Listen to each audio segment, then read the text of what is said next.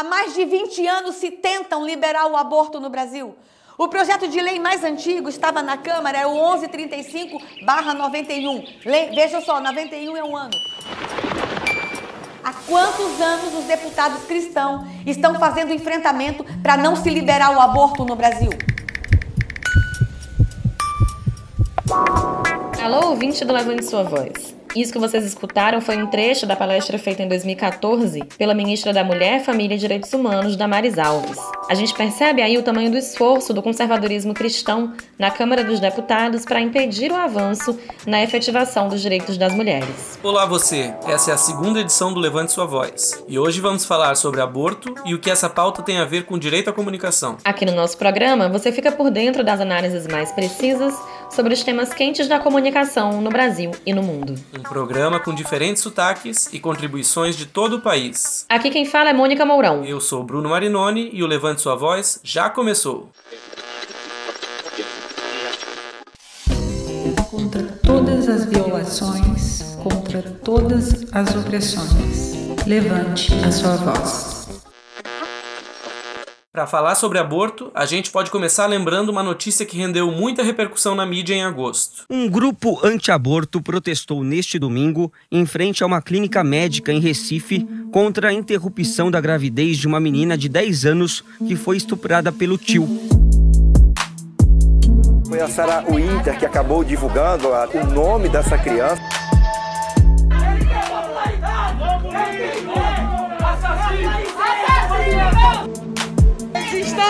Rezando para uma menina de 10 anos de idade parir. Uma criança de 10 anos, vítima de abuso sexual por quase metade da sua vida, precisou ser escoltada, viajar do Espírito Santo para Pernambuco e entrar em um hospital público escondida no porta-malas de um carro para ter o seu direito à interrupção da gravidez garantido. Isso porque parlamentares e fundamentalistas religiosos se aglomeraram na porta do hospital eles foram inflamados pela ministra Damares Alves e pela representante da extrema-direita, Sara Jeromini, a Sara Winter. Hipócritas. Posso falar que são hipócritas? A ministra Damares é uma peça-chave nessa história. Ela representa um dos pilares centrais do governo Bolsonaro, que é a pauta moral. Ela, mais do que qualquer outro ministro, mobiliza a ala mais conservadora e fiel do bolsonarismo. E como ouvimos no início desse episódio, Há mais de 20 anos, ela trabalha para a implementação de leis conservadoras no Brasil. Antes de ser ministra, Damares assessorava parlamentares cristãos no Congresso Nacional, entre eles o ex-senador Magno Malta, do PL do Espírito Santo. Inclusive, Bruno, ela foi acusada de vazar as informações pessoais da criança e da família dela para os grupos ultraconservadores. Parlamentares do PT e do PROS pediram afastamento da ministra em ação enviada para a Procuradoria-Geral da República, a PGR.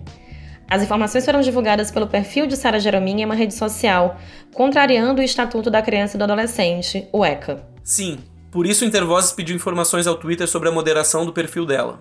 Perguntamos também sobre as medidas da plataforma para garantir a segurança de seus usuários em casos de assédio e ameaça. Tem mais informações lá no nosso site, intervozes.org.br. Mas até onde eu sei, essas respostas nunca chegaram. Não chegaram. Mas o Twitter suspendeu a conta de Sara, justificando que viola as regras de uso. O problema é a falta de transparência dessas regras e o poder de controle da plataforma. Enfim, o aborto é um grande tabu no Brasil. Uma pesquisa feita pelo Instituto Ipsos, divulgada em agosto desse ano, mostra que só 16% dos brasileiros acreditam que o aborto deveria ser permitido sempre que a mulher desejar. A média global é de 44%. 44% e no Brasil só 16%. Só que é importante a gente lembrar que já existe aborto legal no Brasil em algumas situações. O estupro é uma delas, além do risco para a vida da mãe ou a anencefalia. Segundo estimativas da Pesquisa Nacional de Aborto de 2016, entre 500 mil e 1 milhão de brasileiras abortam a cada ano no país e somente 1.600 fazem de forma legal. Agora, Mônica, a gente sabe que muita coisa piorou durante a pandemia. Sim, a violência de gênero se agravou muito nesse período de isolamento social. Além disso, um levantamento feito pela ONG Artigo 19, em parceria com a revista Asmina e a Gênero e Número, apontou que só metade dos serviços de aborto legal estão funcionando pelo SUS. Entre 27 de abril e 4 de maio deste ano, as organizações entraram em contato por telefone com os 76 hospitais que realizavam a interrupção legal de gravidez identificados em 2019 pelo mapa do aborto legal também do artigo 19. E boa parte dos atendimentos evidenciam o desconhecimento de diversos funcionários da saúde sobre os casos de aborto previstos em lei. Ou seja, uma violação do acesso à informação de mulheres que poderiam buscar esse atendimento e não o encontram. O Levante Sua Voz conversou com a Paula Viana. Ela é enfermeira, militante feminista e integrante do grupo Curumim, uma entidade do Recife que atua no fortalecimento da cidadania das mulheres em todas as fases de sua vida. A Paula contou pra gente como anda o cenário dos direitos sexuais e reprodutivos no Brasil. Desde o início desse desgoverno federal que eh, nos temos principalmente na figura da ministra Damares Alves, né? e, claro, é, com o Jair Messias Bolsonaro, é, eles fazem, eles, eles compõem um quadro de perseguidores mesmo né? a autonomia das mulheres é, no Brasil. Né? Chegam a ser ridículas as posições que eles tomam, inclusive traduzindo essas sandices em tentativa de colocar, por exemplo, a política de abstinência sexual né, para adolescentes. Umas coisas completamente fora de qualquer tipo né, de evidência científica ou fora de qualquer tipo de senso ético e profissional. Paula, que caminhos você enxerga para uma mudança nessa situação de conservadorismo e desinformação? Além de ações que possam é, o tempo inteiro né, é, tentar barrar essas ameaças de retrocesso, é, nós podemos sim é, continuar na luta em defesa do SUS, em defesa da implantação dos serviços de atendimento ao aborto previsto em lei ou aborto legal é, cada vez mais nos articularmos. Né? Eu acho que essa pandemia também é, trouxe a, a, a, explosão do uso das redes sociais ou a explosão do uso de formas de comunicação que tem nos aproximado a possibilidade da gente é, poder mobilizar né, forças locais, é, forças nacionais, forças internacionais né, em defesa dos direitos das meninas e das mulheres aqui no Brasil. Muito obrigada pela sua contribuição, Paula. A gente espera te ouvir mais vezes por aqui em breve. Mônica, a gente pode falar um pouco mais sobre como os direitos sexuais e reprodutivos das mulheres se relacionam com o direito à comunicação. Esses direitos se relacionam demais, Bruno. A falta de acesso à informação é um ponto, como já exemplificamos sobre o atendimento nos hospitais públicos durante a pandemia. Desamparadas e com pouca informação, as mulheres acabam vítimas de procedimentos arriscados. Dados do Ministério da Saúde, divulgados em 2018, mostram que uma mulher morre a cada dois dias no Brasil por aborto inseguro. É bem absurdo mesmo. Mas enquanto tu falava, eu lembrei que as mídias independentes e feministas cumprem um papel importante nesse debate, porque elas acabam preenchendo essa lacuna da falta de informação, sabe? Lembrei do caso da revista Asmina, que no ano passado sofreu uma série de ataques e ameaças por publicar informações sobre o aborto legal, que inclusive já estavam no site da Organização Mundial de Saúde. Exatamente. As mídias alternativas cumprem papel central na garantia dos direitos das mulheres, ainda mais quando o tema é aborto. Em março desse ano, o Intervozes e diversas organizações parceiras foram à Comissão Interamericana de Direitos Humanos para denunciar as violações à liberdade de expressão. Os ataques sofridos pela revista Asmina foram um dos casos apresentados. A jornalista e diretora de redação da Asmina, Helena Bertot, falou na audiência e a gente apresenta um trechinho aqui. Um dia depois da publicação, a ministra da Mulher, Família e Direitos Humanos, Damares Alves, fez um tweet dizendo que a reportagem era uma apologia ao crime e que encaminharia uma denúncia. Em um primeiro momento, a publicação incentivou milhares de seguidores da ministra a nos atacarem virtualmente. Mulheres da equipe tiveram seus endereços divulgados e recebemos ofensas e ameaças digitais além do nosso site ter sido derrubado por um ataque digital. No dia seguinte, a ministra de fato encaminhou uma denúncia contra o veículo ao Ministério Público, que foi acolhida e enviada à polícia para investigação. O processo ainda está correndo. Desde então, nós temos vivido sob medo dos rumos que essa investigação pode tomar. Girls, you know you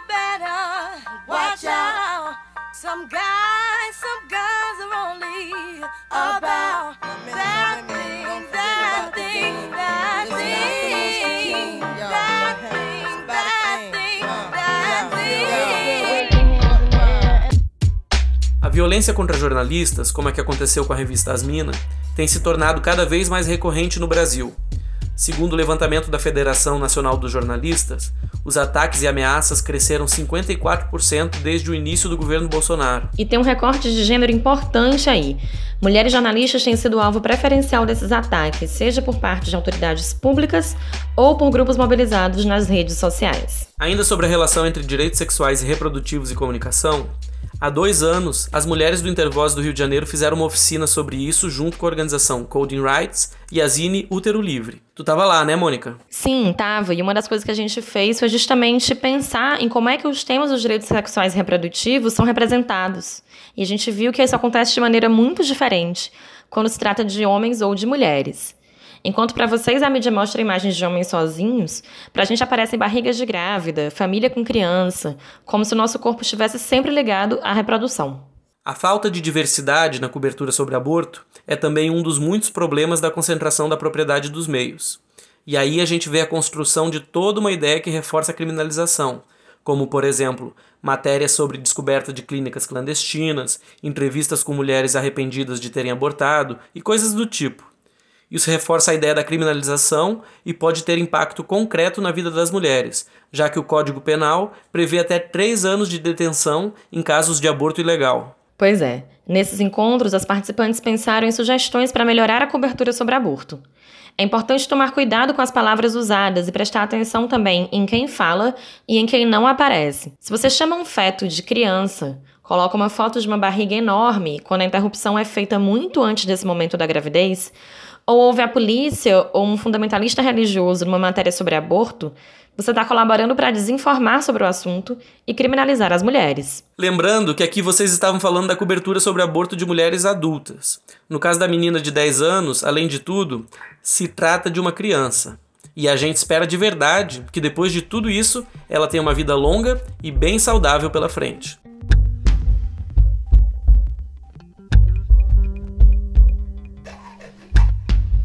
Vozes Amplificadas. Alô, ouvinte! Você está acompanhando o programa Levante Sua Voz e essa é a nossa sessão Vozes Amplificadas. Aqui a gente conversa com a galera que está fazendo comunicação popular e também que atua em várias frentes de luta pelo Brasil. É um pessoal que tem muita coisa importante para dizer, mas que muitas vezes a gente não fica sabendo porque estão fora dos circuitos concentrados da mídia. E hoje a gente conversa com Isabelle Maciel, que comanda o Café Feminista, um projeto onde mulheres paraenses compartilham suas experiências. Oi, Isabelle, que bom te ter aqui no nosso programa. A gente quer saber um pouco como é o acesso à informação aos direitos sexuais e reprodutivos na tua região. É, o acesso à informação aos direitos sexuais e reprodutivos né, das mulheres aqui na região do oeste do Pará, Tapajós, ele, como eu posso dizer, ele é precário. Né? Basicamente, a gente não tem algum projeto, alguma iniciativa, algum grupo coletivo que tenha como pauta principal esse assunto. Então a gente não tem algo referência aqui, né? Quando alguma mulher tem alguma dúvida, basicamente ela recorre para a internet, recorre talvez por projetos fora daqui, como eu conheço algumas meninas, né? E conta um pouco, Isabelle, como é que funciona o Café Feminista? O Café ele é um projeto que tem a proposta de ser um espaço onde as mulheres podem compartilhar suas experiências, suas vivências, suas lutas, suas ideias e o que mais elas desejarem.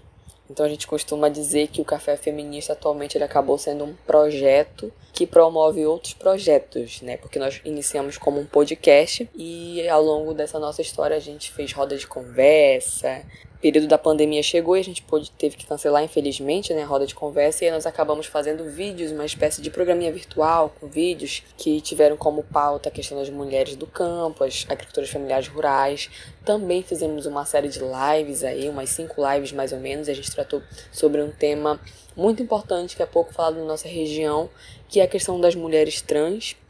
E atualmente a gente vai iniciar a série Mulheres Tapajônicas, que vai ser uma série através de cards, né, e, enfim, legenda, contando histórias de mulheres da nossa região, porque muitas vezes a gente tem muita referência externa e a gente acaba não conhecendo mulheres que podem e nos inspiram aqui na nossa região. E a gente conversou também com a Paula Guimarães, que é jornalista de Santa Catarina e uma das fundadoras do Catarinas, um portal de notícias especializado em feminismo e gênero. O portal Catarinas, ele tem atuado muito fortemente nessa questão na pauta do aborto né, nessa frente da garantia do, do acesso ao aborto legal e também pela mudança dessa cena da criminalização do aborto, fazendo frente a esse cenário de caça às mulheres, entendendo que a criminalização ela viola direitos fundamentais garantidos pela Constituição brasileira. A Paula também falou sobre os principais desafios dessa pauta.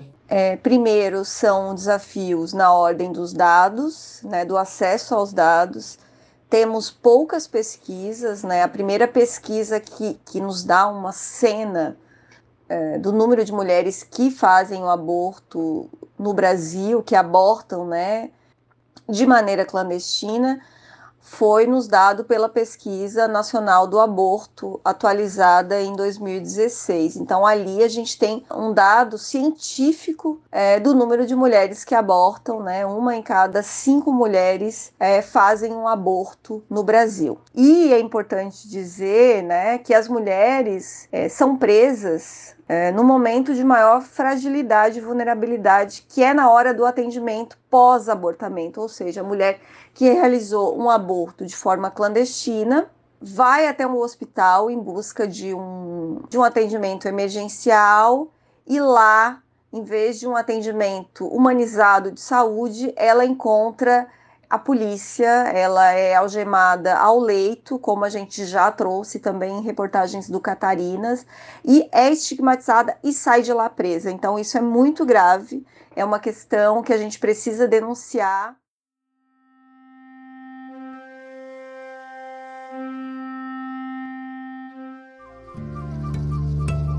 Ideias para adiar o fim do mundo. Vocês aí que estão ouvindo nosso podcast. Estamos na segunda edição do Levante Sua Voz e já vamos experimentar um formato um pouquinho diferente aqui no quadro Ideias para Adiar o Fim do Mundo. Dessa vez nós temos convidadas. Direto da Paraíba, vamos bater um papo sobre autocuidado e ginecologia natural com Renata Aires e Eduarda Fernandes, mais conhecida como Matita. Elas são da coletiva Ginecoteca Paraibana. Tudo bem com vocês? Olá, Mônica, tudo bem? Bom dia, boa tarde, boa noite. Olá, ouvintes, bem-vindos. Valeu, gente. Obrigada por arranjar esse tempinho para falar com a gente. A gente queria que vocês contassem um pouco como é que o grupo de vocês se organiza, que atividades vocês têm feito. Então, Mônica, é, o nosso grupo ele começou em 2017, né? Ele começou a partir de uma participação que a gente fez numa oficina sobre ginecologia política com a CBLC. E essa oficina ela foi tão transformadora para a gente que fez a gente perceber que a gente sabia muito pouco sobre nós mesmas, né? Sobre o nosso corpo e despertou a vontade da gente pesquisar um pouco mais sobre isso. Uma das principais revoluções foi descobrir como fazer o autoexame com o espéculo e poder ver o nosso colo do útero. E a partir daí, a gente decidiu criar um grupo no WhatsApp para a gente trocar informações, vivências, pesquisas, e isso foi despertando o interesse de outras pessoas. Então a gente viu a necessidade da gente se organizar enquanto grupo e passamos a planejar e realizar oficinas.